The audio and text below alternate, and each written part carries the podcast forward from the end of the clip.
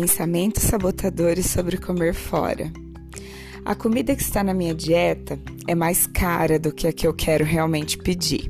Não tem sentido gastar mais só para permanecer na dieta.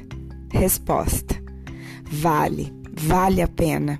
Que maneira boa de gastar e investir o seu dinheiro em busca de um objetivo que realmente você quer atingir. Pensamento sabotador 2. Minhas companhias irão notar que eu estou comendo de um jeito diferente da deles, ou do meu jeito normal de comer. Eles podem fazer algum comentário que me deixe desconfortável. Resposta: E daí?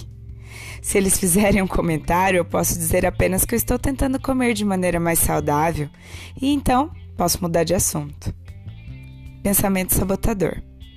Eu queria muito poder comer tudo que os outros estão comendo. Resposta: Eu também desejo realmente ser magra. Mas paciência, isso não é justo, mas seria menos justo se eu fosse em frente e comesse o que todos estão comendo e, como resultado, não conseguisse emagrecer. Pensamento sabotador. Essa é uma ocasião especial. Eu mereço me tratar bem. Resposta adaptativa.